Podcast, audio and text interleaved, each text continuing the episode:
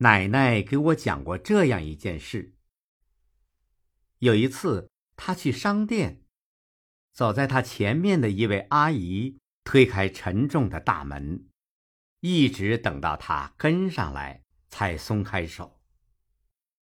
当奶奶向她道谢的时候，那位阿姨轻轻地说：“我的妈妈和您的年龄差不多。”我希望他遇到这种时候，也有人为他开门。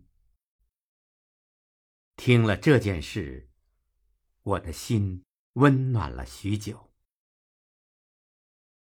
一天，我陪患病的母亲去医院输液，年轻的护士为母亲扎了两针，也没有扎进血管里。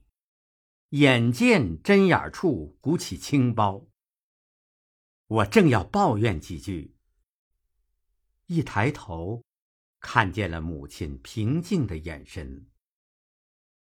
她正在注视着护士额头上密密的汗珠。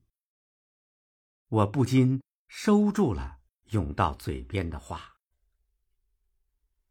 只见母亲轻轻的对护士说。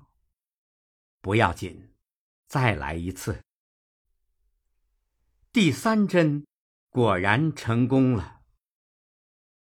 那位护士终于长出了一口气，她连声说：“阿姨，真对不起，我是来实习的，这是我第一次给病人扎针，太紧张了。要不是您的鼓励，我真不敢给您扎了。”母亲用另一只手拉着我，平静地对护士说：“这是我的女儿，和你差不多大小，正在医科大学读书。她也将面对自己的第一个患者。我真希望她第一次扎针的时候，也能得到患者的宽容和鼓励。”听了母亲的话。我的心里充满了温暖与幸福。